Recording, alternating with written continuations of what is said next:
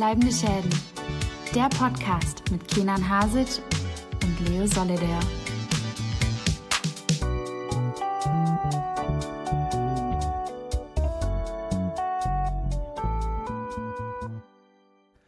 Herzlich willkommen zu einer neuen Folge Bleibende Schäden. Mein Name ist Leo Solida.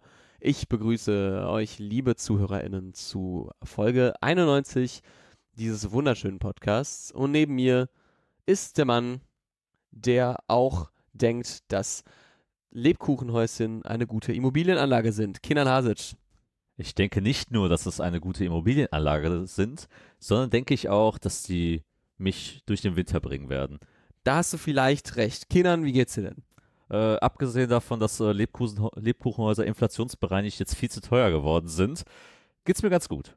Das ist doch schön zu hören. Ähm, dein Leben äh, ist nicht monoton, sondern, glaube ich, äh, viel von viel Wechseln geprägt. Äh, boah, ja, was soll man sagen? Die, die End of Times ähm, stehen gerade so ein bisschen bevor. Man steht vor vielen strukturellen Veränderungen. Und das neue Jahr wird, wie wir schon mal vorher mal privat mal auch gesagt haben, maybe the most unpredictable year seit Studienbeginn. Und ich bin gespannt, äh, wie sich das weiterentwickeln wird. Ja, äh, kann ich verstehen. Ich bin ja auch an einem ähnlichen Punkt, äh, noch nicht ganz so, aber äh, zumindest ähm, ja wichtige Entscheidungen, die voranschreiten und äh, wir sind alle mal gespannt. Wir sind alle gespannt, aber auch um unsere ZuhörerInnen zu beruhigen, denke ich, dass eine Sache auf jeden Fall konstant bleiben wird. Bleibende Schäden sagt auch dieses Jahr wieder, dass die letzte Folge ist. Ganz für genau. dieses Jahr. Richtig. Und lügt wieder einmal, denn wir bringen natürlich noch einen Jahresrückblick raus. Wenn ihr das hört, ähm, ist er nämlich recht bald äh, schon, dass wir den aufnehmen und äh, dann veröffentlichen. Ihr dürft euch freuen, am 23. kommt äh, unser Jahresrückblick Schrägstrich Weihnachtsfeier äh, in die ähm, Hörkanäle. Genau. Und Ganz genau, es wird gekocht, es wird getrunken, es wird gelacht, es wird gefeiert und es wird gerankt. Genau. Äh, mal wieder das äh, klassische Programm wie schon in den Jahren zuvor. Vielleicht auch mit äh, Einspielern von äh, Gästen. Ähm, genau, äh, ich äh, hätte fast gestern Gäste noch dazu gewinnen können, die uns einen Einspieler machen, aber ich habe mich nicht getraut. Na, schade. Ich war nämlich auf Konzert äh, bei den Tränen äh, einer Band, die vielleicht manche kennen, die auch bei uns ja schon in der Playlist sind, genauso wie zum Beispiel die Drenz, die waren auch nämlich auf dem Konzert. Das war deren Konzert, die sind auch bei uns in der Playlist und die Weißes, die sind alle bei uns in der Playlist. Ähm, genau, und ähm, hab äh, kurz mit Steffen Israel von den Tränen, den manche auch vielleicht von Kraftclub kennen, äh, gequatscht. Der war sehr sympathisch, sehr, sehr coole Band, äh, sehr gute Musik, hört alle rein. Und äh, war kurz davor zu sagen, hey, wir haben übrigens einen Podcast, könntet ihr bitte einen Einspieler machen dafür? Aber ich habe mich dann doch nicht getraut, weil es ein bisschen needy wäre. Was, was wir aber mal machen müssen, wie andere Podcaster, wenn sie äh, unterwegs sind.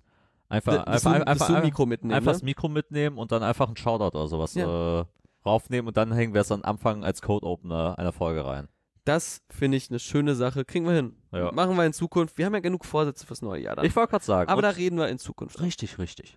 Genau. Aber diese letzte offizielle Folge des Jahres wird natürlich wieder mal begleitet von einem wunderschönen Potpourri an Themen. Genau. Äh, alle im Filmbereich diesmal wieder. Ganz genau, wir bewegen uns diesmal wieder verstärkt im Film, Kinobereich vor allen Dingen. Wir waren wieder viel unterwegs im Kino, Genau, ja. Ähm, auch in Presseverführung. ganz genau, und bringen drei exzellente Filme mit, maybe mehr oder weniger. Ja, äh, manchmal weniger. Eher mehr, manchmal.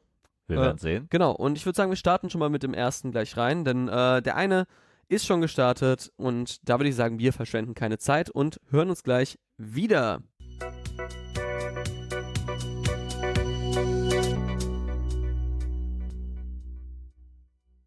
Denn wir sind jetzt hier im Bereich unserer zwei, nämlich äh, von zwei Filmen, die wir beide gesehen haben, über die wir kurz sprechen wollen. Der eine ist rausgekommen, der andere lief in den Kinos und startet bald auf Netflix. Ganz genau. Äh, genau, deswegen packen wir die in eine Kurzreview so ein bisschen. Und der erste ist wahrscheinlich der Winterfilm des Jahres, nämlich Wonka von Paul King. Richtig, Paul King kennen sicherlich viele als Regisseur der Paddington-Filme. Paddington 1 und auch Paddington 2, beide unter seiner Regie entstanden. Zwei herzerwärmende Familienfilme, die wirklich jetzt eigentlich eine ganze Generation prägen werden, äh, als die Filme, die perfekt für so Weihnachten, perfekt für Familienzeiten äh, gemacht wurden, weil sie wirklich äh, schaffen, tonal Kinder als auch Erwachsene zu berühren. Ähm, selbst auch im, im Deutschen in der Synchro, gesprochen von Elias Mbarek als äh, Paddington Bear, hat das sogar ganz gut funktioniert. Ähm, hab die Filme mehrfach schon im Kino gesehen, kann ich allen Leuten empfehlen. Selbst Nicolas Cage in seinem Film Massive Talent sagt, Paddington 2 ist der beste Film aller Zeiten. Also sind die Erwartungen an Paul King natürlich hoch, wenn er sich äh, des Stoffes des Willy Wonkas bedient, also nach dem Roman von Roald Dahl. Genau. Und ähm, ich weiß nicht, wie es bei dir ist. Ich habe den Roman nie gelesen, aber er bedient sich eher nur Elementen sozusagen daraus, wenn ich es richtig verstanden habe, ne? Ganz genau. Ähm, ich habe den als Kind mal gelesen. Ich Mhm. habe mich äh, dann vor zwei Jahren mal wieder ein bisschen au- auseinandergesetzt als eine ku kulturelle Analyse, was eigentlich, äh, was im Willy Wonka eigentlich passiert. Ja. Und er bedient sich hier natürlich einer Vorgeschichte, die halt nur quasi, wie, wie es klassisch halt in Romanen ist, halt nur angedeutet wird, äh, was alles passiert Mhm. ist. Und äh, es geht ein bisschen darum, wie Willy Wonka zu seiner Schokoladenfabrik gekommen ist. Genau. Denn äh, wir begleiten einen jungen äh, William Wonka, äh, nein, einen jungen Willy Wonka äh, dabei, äh, wie er in eine große Stadt kommt und dort sich äh, ja behaupten muss gegen drei große Schokoladenmagnate. Ähm, nämlich ähm, Fickelgruber, dann Prodnose und dann der dritte ist immer der, den ich vergesse.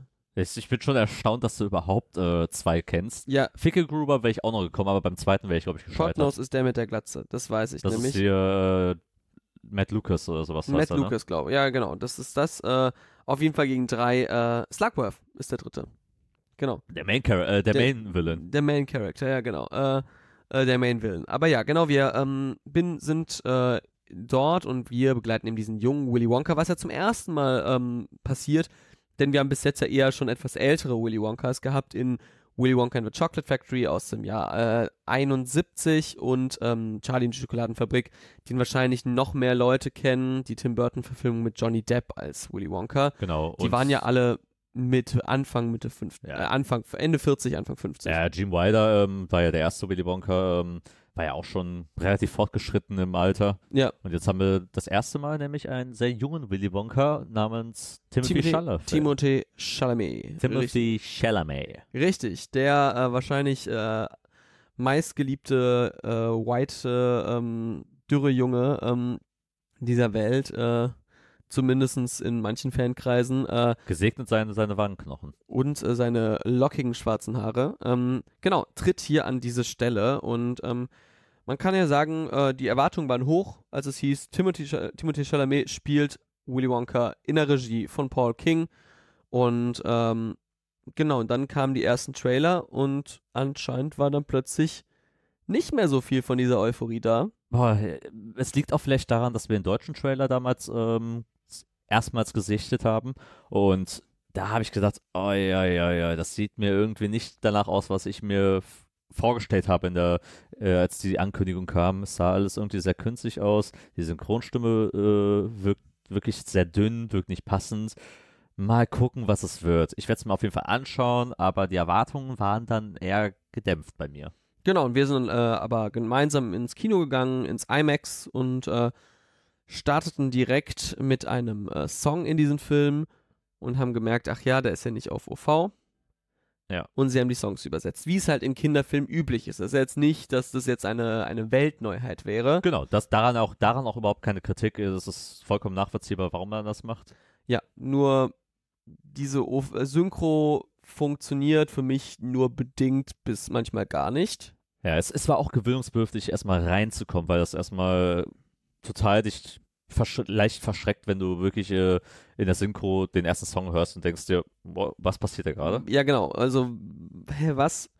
Und dann war schon ein bisschen meine Laune so ein bisschen auf, ah, wahrscheinlich wird es eher eine Graupe, besonders auch die nette Familie neben uns äh, konnte ihre Klappe nicht halten und nicht die Finger vom Handy lassen. Also äh, generell war es kein angenehmes Kinoerlebnis. Es ist das erste Mal, dass ich mitten äh, während eines Films die Plätze getauscht habe. ja, ich habe es ja schon mal früher ein paar Mal gemacht, aber ja, du hast mich wirklich angestupst mit, nee, wir gehen jetzt. Und ich war so, okay.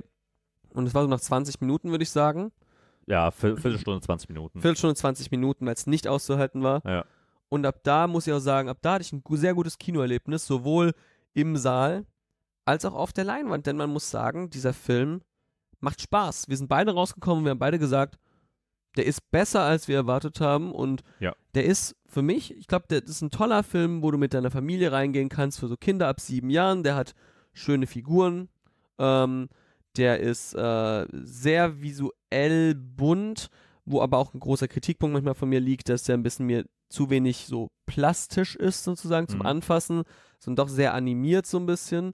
Ähm, aber ähm, ich finde den sehr, sehr schön und ich finde, der hat eine ganz tolle Ästhetik, äh, fast schon Wes Anderson-like manchmal, ähm, wenn man zum Beispiel das vergleicht mit Filmen wie Grand Budapest Hotel oder sowas.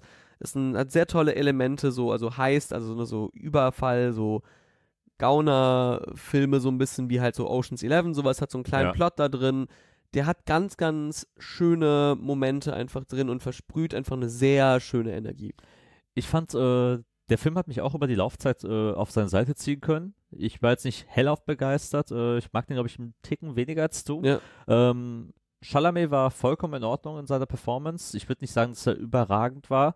Ähm, ich, mag, ich mag die Nebenfiguren. Paul King hat ein gewisses Gefühl äh, für, se für seine Nebenfiguren. Ich finde auch, er ist einer der wenigen Regisseure, der eine Sally Hawkins auch perfekt einsetzen kann. Und das Ding ist, ähm, was, was ich halt wunder, wunderbar finde, ist nämlich, das ist so eine gute Mischung aus realen Sets, die sie, die sie kreiert haben, aber auch gleichzeitig ähm, da fantasievoll damit umzugehen. Es ist, es kein Paddington 2. Paddington 2 ist in meinen Augen ein kleines Meisterwerk, was, was dort geschaffen wurde, aber es ist ein guter Familienfilm mit, mit liebevollen Figuren. Auch Songs, die ich glaube, wenn ich die nochmal im Original sehen würde, mich auch auf ihre, mehr auf ihre Seite auch ziehen können. Du hast ganz, äh, gerade die Bösewichts-Performances sind, sind gut. Äh, es gibt einen Song, nämlich, den, den die drei zusammen haben. der, ist, der ist grandios. der also ist toll. den will ich unbedingt in der OV äh, nochmal hören, weil ich glaube, da kann er nochmal mehr so durchschlagen. Ja, die Sache mit den Umpa Lumpa, für, bei der ich richtig skeptisch war zu, zu Beginn, hat man auch besser gehandhabt, als ich gedacht habe. Die Geschichte geht, geht, geht ganz gut rein. Ähm, insgesamt ist es schon eine interessante Interpretation des Stoffes und ich kann mir auch vorstellen, dass man da auch einen zweiten Teil machen könnte, ähm, wie es halt dann, äh, wie Mhm. dann quasi Charlie und die Schoko- Schokoladenfabrik quasi äh, nochmal neu verfilmt werden könnte. Ich weiß nicht, wie da die Interessens äh, äh, Meinungen sind äh, diesbezüglich oder wie erfolgreich der natürlich am Boxoffice ähm, abschneidet. Aber insgesamt geht rein, es ist ein besinnlicher Film für die Weihnachtszeit, unschuldig, tut, tut niemandem weh. Ich finde den sogar wirklich, also wenn man in der Kategorie Familienfilme denkt, Mhm. ist das auf jeden Fall einer der besten Filme, die dieses Jahr rauskamen. Weil wir hatten ja einige Graupen dabei, mit Ja. Elemental zum Beispiel, Wish, der ja gerade auch komplett äh, durch die Bank durchge durchgereicht wird. Oder auch also sowas wie, wie die Geistervilla. die Geistervilla zum Beispiel. Also wir hatten dies Jahr, also zumindest in meinem Gefühl, nicht so viele krasse Familienfilme, bis zum Beispiel auch den Super Mario Movie. Den gab es natürlich noch. Der war bei vielen sehr beliebt. Ich mochte den auch. Ähm, aber wir hatten wenig große Familienfilme und ich glaube, dass Wonka einer wieder dieser Familienfilme sein könnte, wo du von 7, 8 bis 16, 17 irgendwie alle mitnehmen Ja. kannst, so ein bisschen. Und ähm, wenn man die Chance hat äh, und nicht darauf angewiesen in äh, ist, in der Synchro den zu schauen, würde ich auf jeden Fall mal empfehlen, in die OV reinzugehen. Ich habe viele Leute ähm, jetzt auch getroffen, die den auch in der OV gesehen haben die meinten, ja, der ist, der ist schon sehr stark. Ich glaube, dass der bei mir nochmal wachsen würde, wenn ich den in der Mhm. OV sehe. Ich denke, ich denke auch, also welchem, ich, ich guck mal, ob er im nächsten Jahr noch, äh, noch irgendwo in der OV läuft, dann will ich mir so den zweites Mal anschauen. Paul King hat ein gutes Verständnis, nämlich wie man Charaktere, eine lieb, liebevolle Geschichte und auch mit sehr viel Herz halt diese Geschichten erzählen kann, dass die, die, die, die Figuren sind alle überspitzt, aber irgendwo auch geerdet und das funktioniert immer ziemlich gut. Und man, das Einzige, was ich halt vielleicht sagen würde, man erkennt schon eine gewisse Formelhaftigkeit auch in Paul Kings äh, Filmen. Ich bin gespannt, ob er da auch irgendwann mal ein bisschen rausfährt, weil Wonka hat sich dann auch äh, über Weitstrecken gerne mal sehr sicher angefühlt, Mhm. ähm, weil, weil, weil man da sich nicht getraut hat, nochmal eine kritischere Richtung einzugehen oder vielleicht noch ein bisschen aus, äh, aus sich herauszufahren. Ich bin gespannt, äh, wie, wie, wie es zukünftig bei ihm aussehen wird. Paddington 3 soll ja anscheinend leider ohne ihn stattfinden. Ja. Bin ich mal gespannt, ähm, wie, wie, wie Paddington 3 da, dadurch wird. Ich habe eigentlich große Erwartungen, aber mal, mal schauen. Auf jeden Fall geht ins Kino, schaut ihn euch gerne an, ähm, unterstützt solche Filme für die Familie, weil die wirklich alle auch unterhalten und nicht äh, alles gemaßregelt wird. Genau, äh, wie gesagt, schöner Film für zwischendurch. Seit dem äh, 7. Dezember im Kino, wird sicherlich noch ein bisschen laufen. Der nächste Film, äh, den wir besprechen wollen, ist auch seit dem 6. Dezember im Kino, aber startet bald auf Netflix. Äh, hast du da ein genaues Datum? Er startet jetzt, wir haben jetzt Aufnahmedatum den 17. Dezember. Unsere Folge wird am 18. Dezember rauskommen. Und genau an dem Freitag, den 22. erscheint nämlich äh, der nächste Film, den wir hier kurz ansprechen werden, und zwar Maestro. Maestro von Bradley Cooper. Äh, Bradley Cooper wahrscheinlich den meisten ja bekannt, ähm, zum Beispiel aus den Hangover-Filmen oder äh, er äh, Silver Linings. Silver Linings zum Beispiel, dann aus den äh, Guardians of the Galaxy äh, Filmen äh, spricht er ja auch ähm, Rockets. Rocket, genau. Und dann natürlich auch aus anderen Filmen, die, wie man, wo man ihn noch kennen könnte, wäre zum Beispiel äh, Star is Born, wo er auch, Auch äh, Regie Regie, geführt hat, hat, genau. American Sniper, American Hustle. Genau, äh, dann zum Beispiel ähm, Place Beyond the Pines, Nightmare Alley, äh, genau, ähm, die, wie gesagt, die Hangover-Filme, Limitless, mein, mein Liebling Limitless, nämlich, ja, äh, das stimmt. den ich ja wahrscheinlich an die 40 Mal gesehen habe und ich immer noch einen tollen Thriller finde. Also ich liebe den ganz doll. Ähm, genau, ähm, und ja, er ist ja wieder am Regiestuhl und äh, er hat ja schon eben Regie geführt bei, äh, bei ähm, Star Born. Star Born. Und Maestro ist jetzt sein zweiter Film und ähm, er widmet sich direkt einem Thema, was spannender kaum sein könnte, nämlich einer der großen amerikanischen Musiklegenden in der klassischen Musik, wovon es nicht so viele gibt. Ne? Also ähm, nämlich neben, Aaron Copland gibt es eigentlich nur einen großen, zumindest auf der Dirigenten-Komponistenseite, und das ist nämlich Leonard Bernstein. Richtig. Ähm, zu Bradley Cooper nochmal kurz gesagt. Ein Mann, der sich auch äh, geschafft hat, aus dieser Hangover-Falle rauszumanövrieren, interessante Rollen eingenommen hat, sehr versitabel einfach, ein- einfach geworden ist, weil er Drama und Comedy ganz gut vereinen konnte und ist schon ein sehr respektierter Schauspieler geworden und jetzt auch mit A Star Born auch einen riesen Erfolg hatte ähm, am Regiestuhl, Mhm. zusammen mit Lady Gaga ja damals, dieses, dieses berühmte Shallows, äh, was ja durch die Decke gegangen ist als Duett, äh, ber- berührendes Musikdrama einer wirklich fast 100 Jahre alten äh, Musik, Musikfilm-Story. Ich fand den ja leider nicht so stark, aber Ich fand, ich, ich, ich glaube, ich, ich glaub, gibt, gibt ihm mal eine Chance beim, beim Rewatch. Ich glaube, wenn, wenn, man, wenn man so ein bisschen ein paar dramaturgische Mittel drüber wegsehen kann, ist das ein ganz guter Film tatsächlich. Also mich hat er Okay. mehr abholen können, als ich gedacht habe. Ich hab, war eigentlich bereit, den, den komplett zu trashen, aber der hat mich am Ende auf seine Seite ziehen können. Ähnlich, ähnlich verhält es auch sich mit Maestro, der, bei dem man natürlich im Vorfeld schon sehr viel kontrovers natürlich wieder heiß dis diskutiert wurde über die Nase. über die berühmte äh, Chirurgie äh, des Make-ups und zwar nämlich die Nase von Leonard Bernstein. Leonard Bernstein natürlich, muss man natürlich auch sagen, äh, von seiner Seite jüdisch natürlich ähm, mhm. äh, ge gewesen.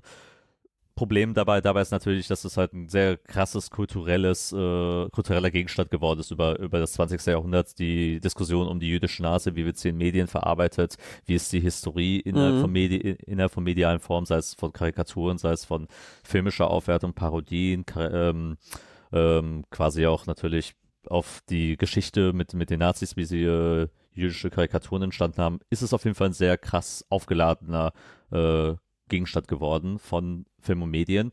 Und das war natürlich schon im Vorfeld schwierig diskutiert worden, kontrovers. Die Familie hingegen hat sich entschieden, wir, wir haben jetzt nicht das große Problem damit.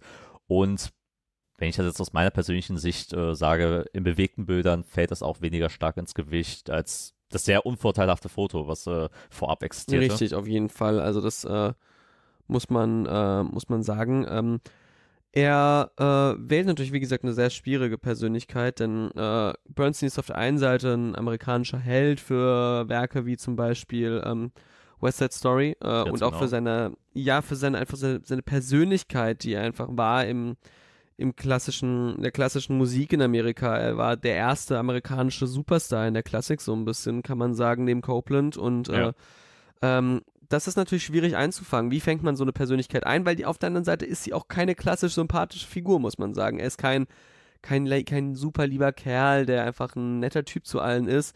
Er ist ein, er ist ein Exzentriker und äh, wir sehen auf jeden Fall auch dort die Beziehung zu seiner Frau und der Mutter seiner Kinder, nämlich ähm, äh, Felicia Montealegre. ähm, Allerge, einer ähm, chilenisch-amerikanischen, ähm, m, ja, äh, was ist sie, Pianistin und Schauspielerin, ne? Ja. Genau, und äh, er ist aber auch offen bisexuell und es geht auch um die Beziehung der beiden, so ein bisschen die, ja, das Hin und Her und äh, es ergibt sich dadurch ein Bild, was äh, vielschichtig sein muss, wenn man eine solche Persönlichkeit ähm, darstellen will. Ganz genau. Ähm, Bradley Cooper hat sich dann eben neben seiner Regie selbst als, Haupt, als Hauptfigur natürlich auch gecastet. Wir haben Carrie Mulligan, die Felicia spielt. Ähm, und es ist ein interessanter Fokus, den man auch wählt. Es ist eben kein klassisches Biopic, wie man sonst aus Hollywood auch kennt, in dem quasi das ganze Leben abgefrasst wird, sondern wir starten ab dem Zeitpunkt, an dem Leonard Bernstein quasi das erste Mal äh, in New York in der Carnegie Hall äh, spielen soll und dadurch halt quasi seinen Aufstieg äh, miterlebt und wir erleben innerhalb dieser ersten 15 bis 20 Minuten ein Wahnsinnstempo, was äh, an den Tag gelegt wird, wo auch, glaube ich, viele, die in den Film reingehen, so, dass so einen Start Startschuss nicht erwartet hätten, weil der Film ist extrem schnell, fast schon zu schnell vielleicht für viele. Ähm, Kamera, Kamera ist sehr flott bewegt, es ist schnell geschnitten, aber nie zu schnell, sondern äh, es hält drauf, es ist kreativ, es ist in Schwarz-Weiß um, ummalt worden und Bradley Cooper hat eine Energie auf einmal in dieser Performance und die Art und Weise, wie er und Felicia zueinander finden, ist äh, sehr sympathisch. Die beiden harmonieren wunderbar und es gibt eine, auch kleine Musical-Einlagen, die da mit reinfließen. Das, der West Side Story, das Schnippen oder kleine kleine Töne, Töne des, des Soundtracks erfließen. Man spielt sehr viel mit, mit Sound, mit, ähm, mit den Bildern. Und das holt einen total ab am Anfang. Und Die ersten 25 Minuten sind der Hammer. Ja. Also es ist wirklich, ich war da drin in diesem Film und ich dachte mir, wow, wird das vielleicht der Film des Jahres für mich? Also wirklich diese ersten 25 Minuten, was für ein Tempo, was für eine Dynamik, einfach grandios. Ja, und dann fängt der Film natürlich an, sich erstmal zu beruhigen. Er settelt, beschäftigt sich mit der, Be äh, mit der Beziehung zwischen Felicia und Leonard. Und das ist der Fokuspunkt des Films. Es ist die Beziehung und weniger die Karriere von Bernstein. Es ist also mehr ein Blick hinter dieser privaten Person, was ich auch vollkommen okay finde. Und ich bin auch froh, dass der Film auch einen Fokus wählt in dem auch Felicia auch einen großen Part auch mitspielen darf, weil es im Prinzip auch sehr stark eine Story über sie ist, und zwar wie sie ihre Karriere aufgegeben hat, wie sie im Schatten von Leonard Bernstein stehen musste, was ja auch visualisiert wurde innerhalb der, dieser Musical-Performance. Und Carrie Mulligan meiner Meinung nach auch das Herzstück des Films ist, die beste Performance, weil Bradley Cooper agiert hier meiner Meinung nach als ein besserer Regisseur als Schauspieler. Als ein Ich, Schauspieler. ich finde ihn trotzdem sehr, sehr stark. er ist gut, er ist sehr gut, aber ich finde, er wird überschattet von seiner Regiearbeit und von Carrie Mulligan selbst. Film. Ja, da würde ich vielleicht zustimmen. Ich habe ein bisschen mein Problem in der Mitte des Films. Da Mhm. bricht er für mich ein bisschen ein. Ich muss, auch sagen, ich war sehr müde an dem Tag, als ich den gesehen habe. Hm, Vielleicht war das einfach nicht die richtige, die richtige Mut dafür, aber Ja. es war trotzdem so, dass er für mich in, einfach den, diesen Drive nicht, äh, nicht, nicht dauerhaft halten konnte. Der hatte, der war nie schlecht, aber der war an manchen Stellen einfach nicht, nicht packend genug wieder so und dümpelte so ein bisschen vor sich hin, bevor er zum Ende hin wieder enorm wieder an Fahrt gewinnt und wieder super gut Das, wird. ist- das ist, glaube ich, auch ein sehr konzessuales Problem, das viele hatten. Äh, Ich habe den ja jetzt aktiv nicht zum Kinostart gesehen, ich habe den schon vorab in Venedig sehen dürfen und ja, Kinder erzählt jetzt wieder von Venedig. Ähm, ja, äh, bitte einmal 5 Euro ins Phrasenschwein an die Regie. Ganz genau. Und da war auch schon quasi die Kritik daran, der Film fängt so schnell, so energiegeladen an und geht dann wieder in eine sehr konventionelle Richtung, in Anführungsstrichen, dass viele halt dann doch eher gelangweilt wirken. Und ich kann das verstehen. Ich finde, beide geben aber noch genug Drama, genug äh, Chemie auch zwischen der Beziehung her, weil auch gerade natürlich das Erforschen von der Sexualität, von dem Umgang auch ähm, von Leonard Bernstein mit allen Menschen um, um ihn herum in interessant genug waren, äh, um mich auch bei, bei der Stange zu halten. Ebenso fand ich ähm, auch schön, ich glaube, es gibt so einen, so einen Moment, da geht die Kamera, glaube ich, fünf Minuten schnittlos äh, äh, durch den Raum und filmt quasi Leonard Bernstein beim Dirigieren und endet dann quasi mit äh, dem Gesichtsausdruck von Felicia. Ja. Was ich halt als einen Moment empfand, wo ich dachte, wow, okay, das ist, wieder das ist sehr beeindruckend und ich glaube, das ist der Moment, wo der, der Film wieder anfängt, äh, Genau. komplett äh, einzuenteilen. Genau, wie gesagt, der ist ja auch toll. Also wie gesagt, es ist, ist ein trotzdem guter Film. Man muss nur wirklich Lust drauf haben. Der Film Und geht auch lange. Der geht über zwei Stunden und Ja. er hat trotzdem eine Länge ein bisschen drin, würde ich sagen. Die will ich auch nicht absprechen. Ähm, seid auf jeden Fall da in der richtigen Stimmung, nehmt euch Zeit dafür und seid interessiert, dass ihr einfach auch eine Beziehung von zwei Menschen halt in dem Film verfolgen wollt. Es ist halt, wie gesagt, kein klassisches Biopic, es ist mehr der Fokus einer Beziehung zweier Persönlichkeiten. Deswegen, ich würde sagen, auf jeden Fall äh, eine Empfehlung, sich mal Astro anzuschauen. Ja. Wie gesagt, ab dem 22. auf, äh, auf Netflix zu schauen. Deswegen, also in Kinos werdet ihr ihn wahrscheinlich nicht mehr sehen können. Wenn, dann geht trotzdem rein. Und wenn nicht, auf Netflix ab dem 22. zu sehen, dann könnt ihr nochmal ein bisschen reinschauen und euch ein besseres Bild machen. Ganz genau. Äh, definitiv auch eine Empfehlung meinerseits. War eine Überraschung, ich hatte nicht viel erwartet, aber hat mich dann doch sehr positiv abgeholt. Ja, wie gesagt, also ähm, ich würde auch ihn eine positive Überraschung nennen, ein bisschen schwächer als du, aber dennoch würde ich sagen, äh, Empfehlung auch von mir. Ja. Und wie wir gleich zum letzten Film dieses äh, Flottendreiers äh, stehen, den wir hier äh, besprechen, das äh, bekommt ihr gleich mit nach einem kurzen Trenner.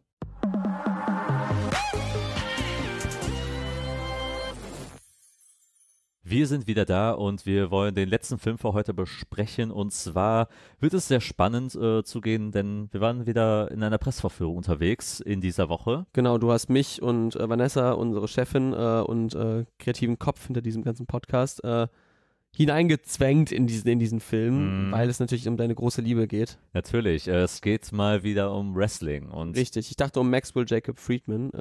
Äh, ja, auch ein bisschen. Der Mann kommt ja aber gefühlt in diesem Film nur drei Sekunden vor. richtig, ja. Ähm, es geht um den Film The Iron Claw. Ähm, für viele sicherlich auch nicht uninteressant, äh, als sie von diesem Film gehört haben. Nicht wegen des Themas, sondern für die Leute, um die es in dem Film geht, die davon darum gecast wurden. Denn wir erleben einige Teenage Heartthrobs, wie man sie ja schon, schon nennt, mit Zac Efron Zac Efron. und mit Jeremy Allen White. Richtig. Harris Dickinson. Drei Darsteller, die definitiv um ihre Karriere herum jetzt für Rumore sorgen. Zac Efron natürlich früher durch High School Musical und äh, später anderen äh, Teenage-Komödien oder, Oder The Greatest Showman zum oder The Beispiel. Greatest Showman, den du ja nicht viel abgewinnen kannst, wie, Nee, wir, wie wir ähm, wissen. Oder zum Beispiel We Are Your Friends, damals dieser eine DJ-Film, wo die im äh, Los Angeles Valley da so irgendwie sind, ist doch irgendwie ganz komisch. Ja. Ähm, genau. Nach The Greatest Showman dann versucht hat, ein bisschen wieder aus dieser Rolle rauszubrechen, hat er auch sowas dann äh, wie Ted Bundy gespielt äh, in dieser einen Verfilmung. Genau, oder The Greatest Beer Run Ever von dem einen Ferrelli-Bruder. Ganz genau. Äh, ähm, ja, Dann- war, dann- war so semi. Ja, dann Jeremy Allen White, der jetzt natürlich ähm, früher, früher natürlich berühmt geworden ist, eben durch, Shame, durch Shameless, ähm, jetzt durch The Bear natürlich durch die Decke geht, äh, überall nominiert wird und jetzt auch als ernsthafter Schauspieler auch ins Kino auch jetzt so langsam mit durchbricht, gerade jetzt auch vielleicht im an amerikanischen Indie-Kino. Und Harris Dickinson, Triangle of Sadness natürlich äh, letztes Jahr auch durch die Decke gegangen, Cannes-Gewinner, da war er mit, mit aktiv eine der Haupt, Hauptfiguren gewesen. Und nicht vergessen, äh, der Gesang der Flusskrebse. Auch da und unter anderem. Da einer im, im Hauptcast auch gewesen, äh, Genau. eine der wichtigsten Rollen.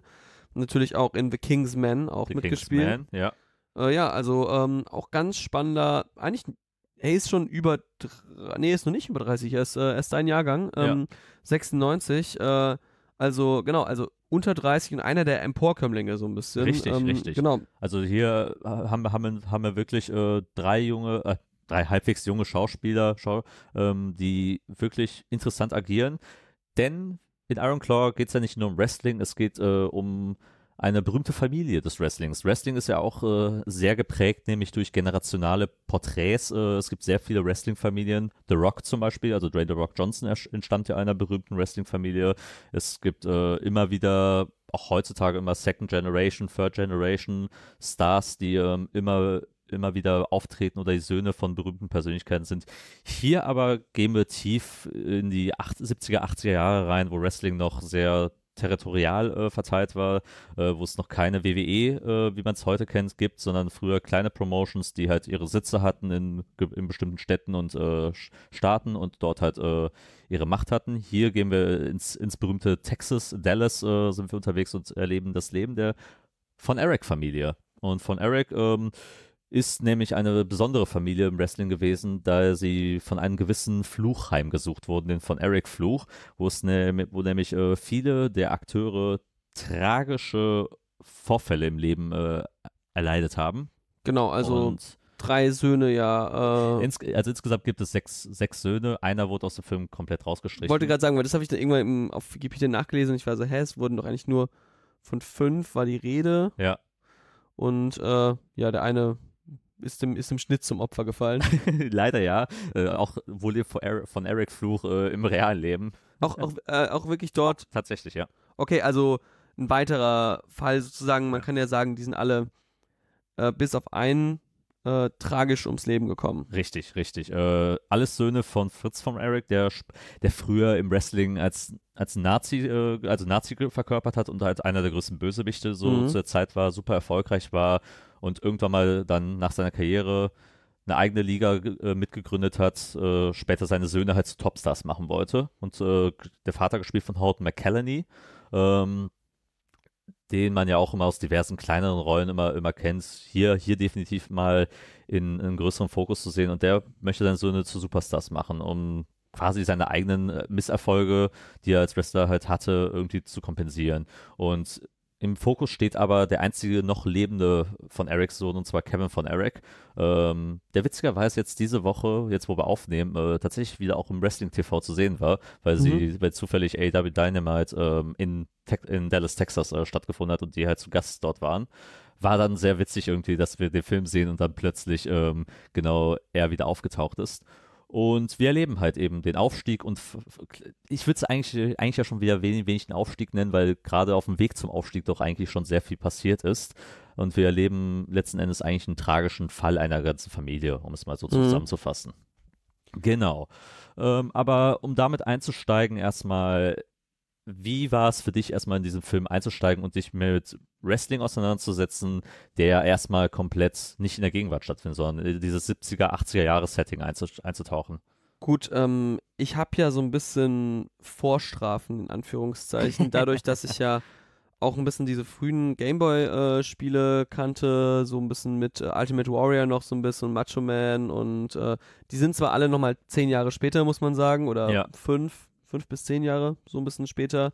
Äh, aber so auch so Sachen wie Glow hatte ich ja auch schon gesehen, also ich wusste ja ein bisschen, worum es geht und ich Ganz bin ja auch genau. keine komplette Laie, was äh, was Wrestling angeht. Ich habe ja doch ein bisschen Grundwissen äh, über, über, die, über die Branche, so ein bisschen auch durch dich natürlich. Ja. Da war mir das jetzt nicht komplett unbekannt und ich wusste auch von der VR von Eric-Familie, äh, ich wusste zwar nicht, wie genau weiß der jetzt, wer wann wie gestorben ist und wie was wo, ne?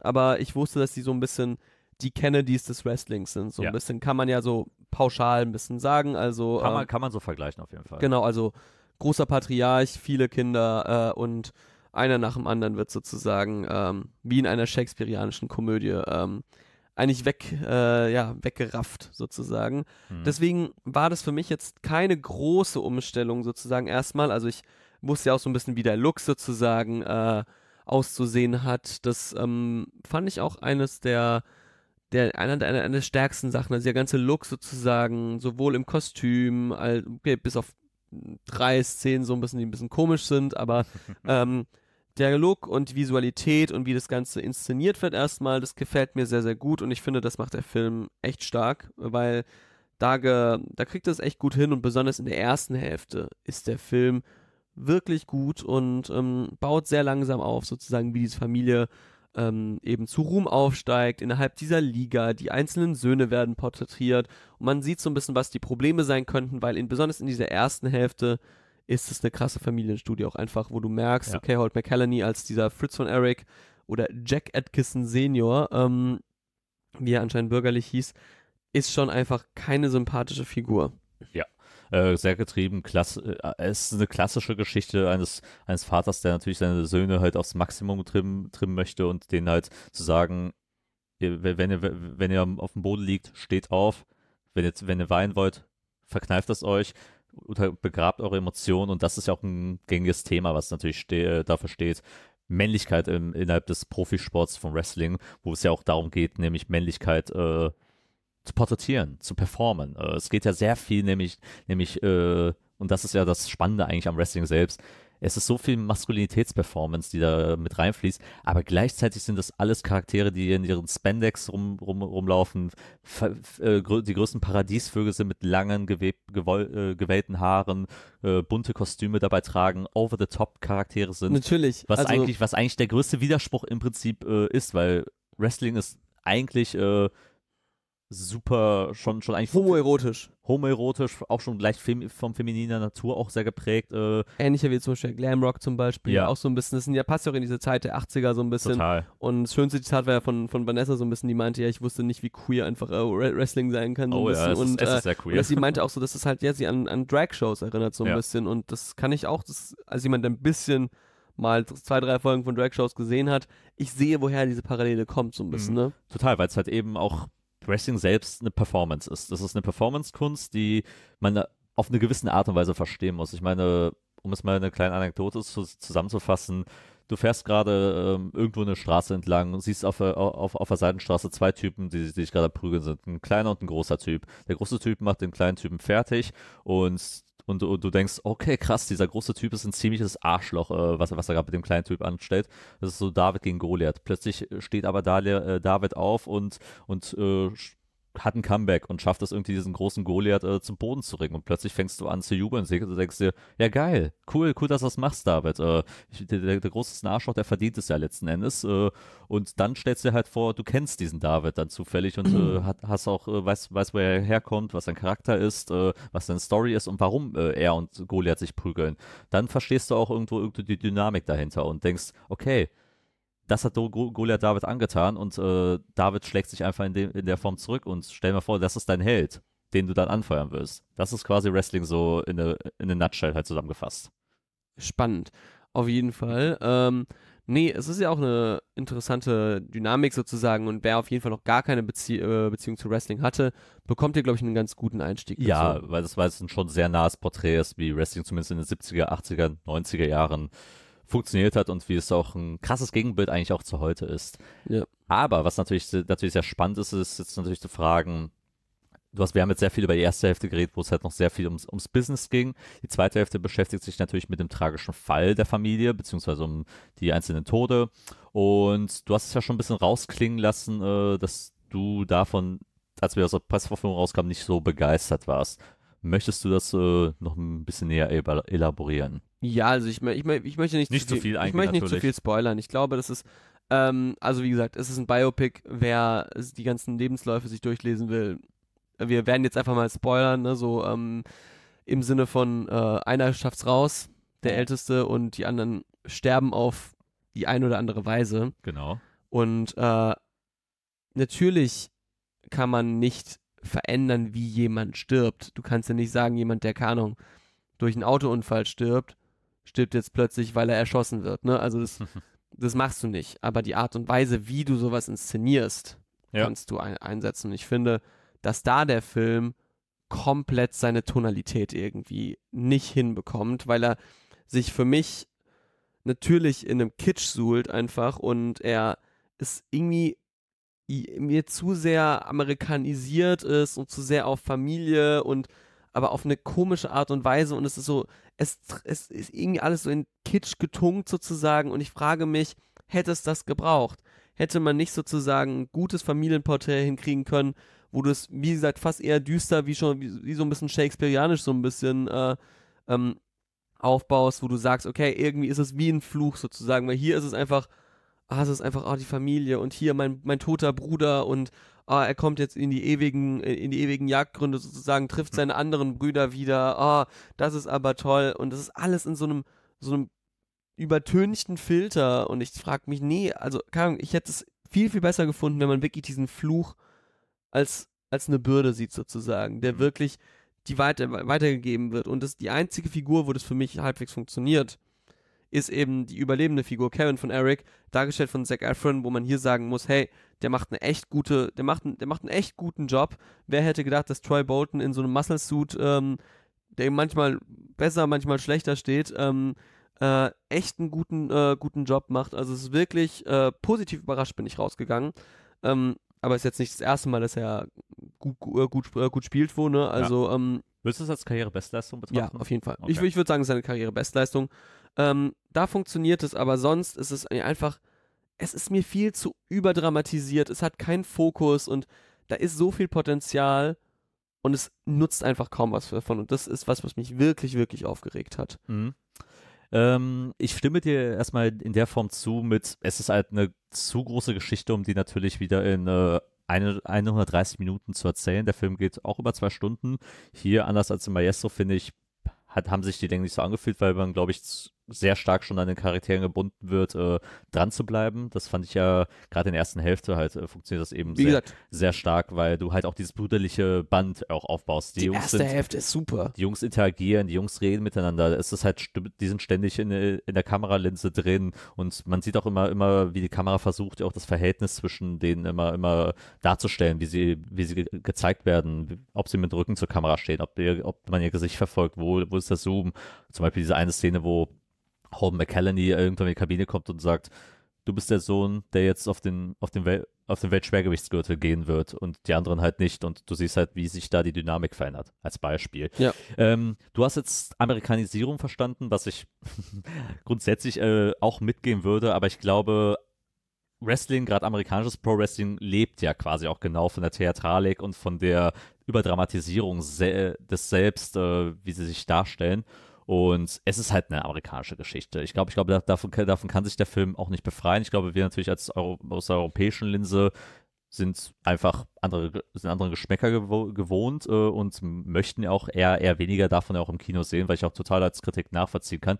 Ich glaube, für mich funktioniert er, glaube ich, genau in dieser Art und Weise, weil es halt ein Kommentar über diesen Sport und über auch die amerikanische Gesellschaft selbst halt auch einfach ist, wie sie sich darstellt, wie sie sich genau in dieser Dramatik halt sehen und wie Wrestling halt ist. Wrestling ist ja auch nichts anderes als eine Seifenoper, die halt äh, mit Combat Fighting halt ähm, fungi- äh, funktioniert und irgendwo will auch Sean, Dur äh, Sean Durkes auch genau diese Art von Dramatik ja auch erzählen, wie sich die Charaktere mit ihren überschnellen Entscheidungen und Fehlern halt dadurch auch definieren und irgendwie auch dadurch auch definiert werden, indem es halt diese kleinen Charakter-Traits sind.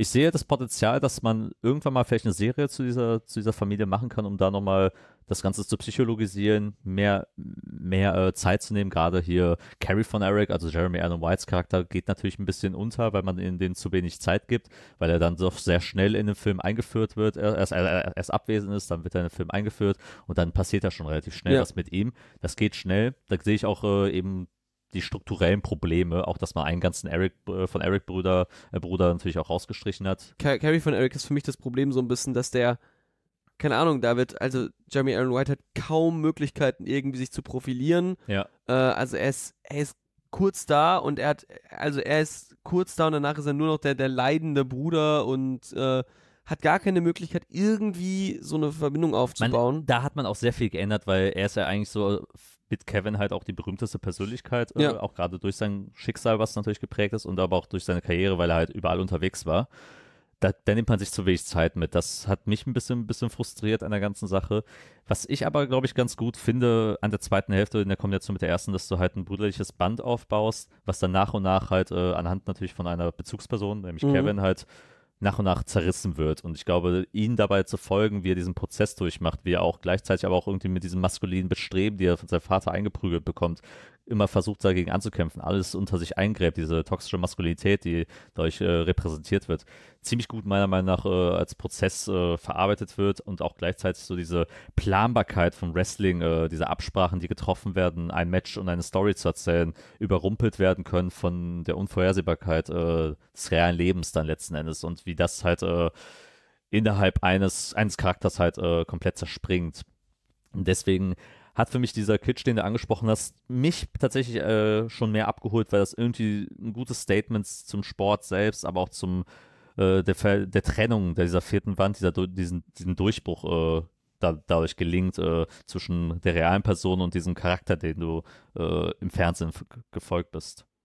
Ja, ich, äh, ich kann das irgendwie verstehen, aber ähm, ich muss ehrlich gesagt sagen, also mich hat der sehr enttäuscht am Ende hin. Also ich ich, ich, ich, ich, gehe da irgendwie, ich gehe da mit, ja, wenn man irgendwie diese Person kennt. Ähm, dass man halt darüber hinwegsehen kann, vielleicht so ein bisschen, oder das eine andere Beziehung dazu hat. Naja, ich sag mal so, Kitsch ist ja wieder ein sehr negativ konnotiertes Wort über, über, über die Popkultur geworden. Ja, okay, sagen wir, sagen wir Überdramatisierung.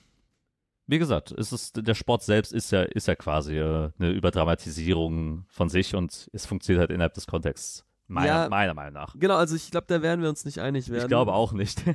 Äh, Was auch vollkommen okay ja, ist. was natürlich vollkommen okay ist. Ähm, der Film startet aber jetzt am 21. Dezember, ähm, Kurz vor Weihnachten. genau kurz vor Weihnachten. Schön, schöne Familiengeschichte. Ja, ich, Scheiße. ja, ich, ich wollte gerade sagen, also es ist äh, ja vielleicht nicht, die, nicht der beste Familienfilm an Weihnachten, um reinzugehen, außer ihr seid Wrestling-Fan natürlich, dann, dann geht rein.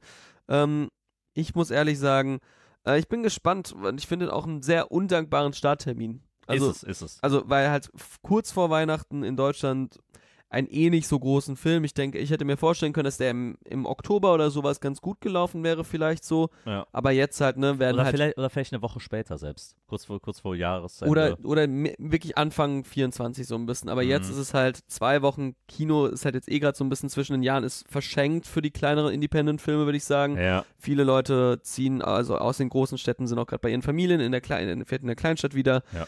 Dieses Publikum ähm, fehlt dann gerade eben, um ins Kino zu gehen und vielleicht sowas zu schauen. Da wird vielleicht einiges an, ein, an Einbußen zu, äh, einfach sein. Und ja, ich glaube, das wird ein ganz schwerer Stand für wie Iron Claw. Ich wü- wü- wü- wünsche dem Film natürlich nichts Schlechtes. Ich sag mal so ein bisschen, wie, auch wenn der mir nicht, äh, nicht mh, so gut gefallen hat. Äh, zum halb, ein- nur halb gut gefallen hat. ja, zum Ende hin halt ähm, wünsche ich dem ja trotzdem Erfolg und ich glaube, dass man hier dem Film echt einen Bärendienst erweist, weil sonst wird der, der wird es, glaube ich, echt schwierig haben. Ich glaube auch, ähm, interessant ist jetzt noch mal zum Abschluss, bevor wir dann äh, zum Ende gehen, ist ja auch sowieso Wrestling-Media, äh, wie es auch immer größer wird äh, über die letzten Jahre. Wir haben ja das ja gerade schon Glow angesprochen, die als Ja. Serie leider unrühmlich von Netflix trotz Erfolge eigentlich abgesetzt wurde. Sehr traurig. Was immer noch äh, ein Verbrechen gegen die Menschheit ist, unserer Meinung nach. Äh, Gerade weil du dort auch eine, eine die weibliche Perspektive hast. Heels gab es ja auch noch, äh, die wir auch mal im Podcast mit besprochen haben, die jetzt auch Genau. nach der zweiten Staffel abgesetzt wurde. Wir hatten Wrestling with My Family, ähm, Den mit Film Florence- mit, mit Florence Florence, Pugh. Pugh, ja, und ähm, wie hieß der denn? Äh, War Nick Strong, äh, Nick, Frost nicht auch dabei? Ja, genau, Nick Frost, der den Vater gespielt hat, genau. Es, es, es, es ist ein, mittlerweile ein Thema geworden, das äh, immer mehr äh, medial, äh, gerade im Film, im Film aufgearbeitet wurde. Wir haben noch die Young Rock-Serie, die ich nicht, Mhm. die nicht gut ist, äh, aber die, die Jungen von, von Dwayne The Rock Johnson im Wrestling auch, auch miterzählen. Und es ist, es ist interessant, was da noch dazu kommt, ob man da nochmal noch mal Größeres erzählt, ob man sich auch mal ein bisschen traut, da nochmal die, Düster, die Düsternis auch dieses Bereichs und des, ganz, des ganzen Businesses halt auch nochmal näher zu beleuchten, als nur den Aspekt im Ring. Hier hat man halt einen schon mal einen guten Start geliefert, ähm, der nicht perfekt ist, aber definitiv sehenswert. Ich hoffe, dass sie ein bisschen so Richtung Dark Side of Wrestling irgendwann mal gehen. Es gibt eine gute Dokumentationsreihe von Vice, äh, die sich genau mit äh, Mhm. allen Vorfällen beschäftigt. Die kann ich euch allen nur mal ans Herz legen, wenn ihr das euch mal äh, damit mal näher auseinandersetzen wollt. Aber das ist erstmal von mir und das war der Iron Claw. Genau, wie Iron Claw. Ähm, ich würde mal sagen, wenn ihr Fans von Wrestling seid, geht auf jeden Fall rein. Ne? Wenn Ja. ihr Fans von Zac Efron seid, geht rein. Ähm, wenn ihr, wie ich, vielleicht ein bisschen manchmal euch so, so manchmal dieser so Kitsch-Faktoren manchmal euch ein bisschen stören, äh, ist es vielleicht in der zweiten Hälfte nicht euer Film, vielleicht, Ja. würde ich sagen. Genau, das ist, ist sehr, sehr individuell abhängig, denke ich mal, aber allein für die erste Hälfte kann man sich den auf jeden Fall mal geben. Genau, besonders spätestens, wenn der im Streaming läuft oder sowas. Schaut mal rein. Genau. Genau, ja. Alles klar. Genau, und dann würde ich sagen, Kenan, äh, wir Weiter gehen, deines Amtes. wir, wir walte deines Amtes, bring mal die Formalia durch. Yes. Also, as always. Bleibende Schäden findet ihr unter verschiedenen sozialen Medien, unter Instagram, bleibende, äh, bleibende Unterstrich Schäden mit AE, unter TikTok mit demselben Namen. Und schreibt uns auch gerne äh, Mails äh, für Interessen, Anregungen, Kritik, Morddrohungen etc. etc. Alles ist erwünscht unter schadenkasten.gmail.com. Wenn ihr diesen Podcast äh, mögt und uns auch gerne pushen würdet für den Algorithmus, gerne eine gute Bewertung abgeben auf allen möglichen Plattformen wie Spotify, Apple Music, ähm, Deezer, Amazon Music, Google Podcasts, Pod, Podbean, Pocketcast, whatever, wie alle möglichen Medienformen heißen. Oder hört uns auch gerne, gerne natürlich über unsere, über die Website von Let's, Let's, Let's Cast, wo ihr uns natürlich auch immer wieder anhören könnt. Über- Richtig, über- über liebe Browser. Grüße an den äh, werten Daniel. Ganz genau. Und ja, das war es dann erstmal, was das angeht. Wir freuen uns natürlich äh, auf Interaktion, wenn wir nochmal was zu unserem Weihnachtsspecial und zu unseren Rankings äh, haben. Er, erzählt uns, er, schreibt gerne da unter den Kommentaren, ähm, was eure Favoriten des Jahres waren. Ähm, Genau. Das können wir schon mal vorab ankündigen. Es wird sehr witzig. Und ich denke, wir haben nur noch eine letzte Aufgabe, bevor wir hier absetzen. Ja, äh, ich habe ja ein bisschen mich jetzt mal ähm, reinge, ähm, reingefuchst äh, in äh, das tolle ähm, Feld von Tidal. Ich äh, habe ja in der letzten Folge gesagt, dass ich Erzähl mal ein mal. bisschen, äh, bisschen mal vielleicht ändern möchte, weil ich nicht zufrieden bin mit der Art und Weise, ähm, wie äh, Spotify seine KünstlerInnen bezahlt. Ähm, ich habe Ja. mal geschaut, ähm, äh, Tidal zahlt schon nicht besonders gut, äh, klassisch fürs äh, Streaming, ne? Aber ähm, Spotify zahlt nur ein Viertel sozusagen. Äh, also Spotify zahlt, glaube ich, 0,003 äh, Cent pro Stream. Ja, das habe ich auch gelesen. Und Tidal sind zumindest 0,011, glaube ich. Äh, also es ist, ist schon mal was, oder 1,2, glaube ich. Es ist schon ein krasser, ähm, krasser Unterschied. Äh, ich habe mir jetzt mal so einen Probemonat geholt ähm, und ich bin ehrlich, ich bin noch nicht sicher, wie ich äh, das finde. Ähm, also ich, ich ähm, ist natürlich immer schwierig, so ein Probemonat, du kannst nicht alle Features rausfinden. Man muss Mhm. natürlich auch Sachen sagen wie seinen Algorithmus selbst nochmal kuratieren, so ein Ja. bisschen. Was ich bei Tidal sehr gut finde, ist die ähm, Audioqualität. Die ist wirklich ähm, hervorragend. Die ist nochmal einen Ticken besser, also einen guten Ticken besser als bei Spotify. Du merkst einfach, wenn du gute Kopfhörer hast, das macht mehr Spaß beim Zuhören. Ja, Ähm, ich finde auch theoretisch, dass ähm, so diese Daily Mixes oder so diese, diese Mixtapes, die es ja auch bei Spotify gibt, so mit äh, Zusammenstellung von KünstlerInnen, die finde ich ähm, bei Tidal besser kuratiert auch. Also da Mhm. finde ich irgendwie, das ist ein zu, zusammenhängenderes Ding. Äh, mein großes Problem mit dem Dienst ist allerdings, dass es sehr, ähm, ja, nicht sehr intuitiv ist. Weil, weil, was man ja manchmal bei Apple sagt, sozusagen, ähm, warum Leute Apple lieben, weil es super intuitiv ist, Ja. ist ja auch ein bisschen ähnlich bei Spotify. Spotify ist sehr intuitiv, du kannst nach links swipen, um was in die Warteschlange zu machen und da ist Tidal noch nicht so weit, muss man ehrlich sagen. Ich finde das ähm, leider noch ein bisschen schade. Ich finde auch die Art und Weise, dass man noch nicht so viele gute ähm, New Releases Playlist hat, das äh, ist jetzt bei mir so langsam ein bisschen rein. Also man muss, glaube ich, mehr kuratieren. ja. Es ist ähm, vielleicht so ein bisschen, kann man es vergleichen.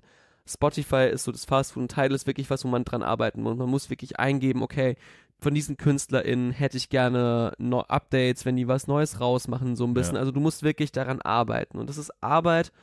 Und ich bin gerade noch nicht sicher, ob ich das investieren kann. Also ich möchte es, aber es ist halt gerade so ein bisschen Überlegen bei mir, wie das ausschaut. Aber als positiven Nebeneffekt gibt es jetzt einfach die bleibende Trackschäden-Playlist auch auf Tidal. Alright.